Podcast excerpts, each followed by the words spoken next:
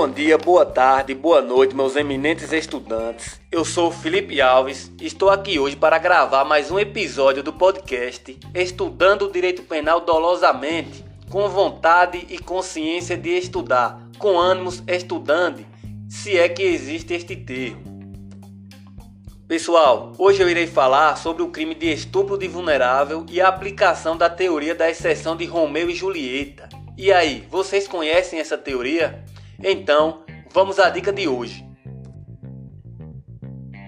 O crime de estupro de vulnerável está tipificado lá no artigo 217-A do Código Penal, o qual traz a seguinte conduta. Vamos à leitura deste: ter conjunção carnal ou praticar outro ato libidinoso com menor de 14 anos ou com alguém que, por enfermidade ou deficiência mental, não tem o necessário discernimento para a prática do ato ou que, por qualquer outra causa, não pode oferecer resistência.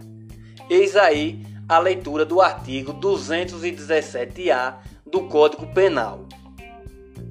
Notem que, pela leitura e pela interpretação literal do artigo 217-A, conclui-se que não há a mínima das possibilidades de se admitir relação sexual com menor de 14 anos.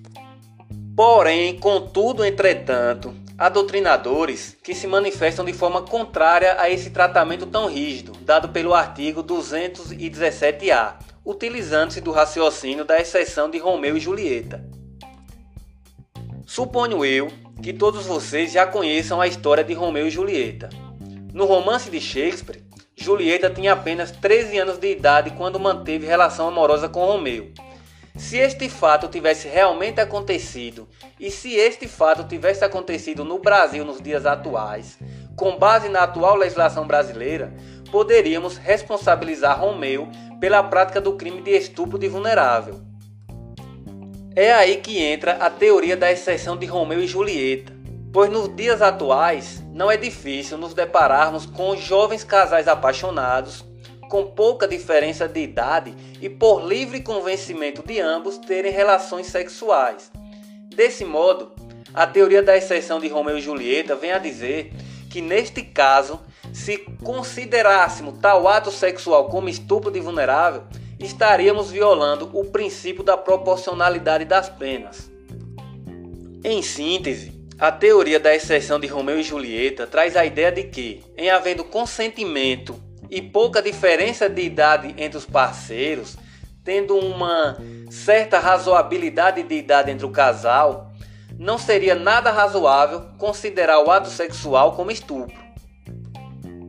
Porém, o STJ, por sua vez, em sede de recurso especial sob número 1480881 do Piauí, fixou a seguinte tese na sistemática de repetitivos. Vamos à leitura dela para a caracterização do crime de estupro de vulnerável previsto no artigo 217-A caput do Código Penal, basta que o agente tenha conjunção carnal ou pratique qualquer ato libidinoso com pessoa menor de 14 anos.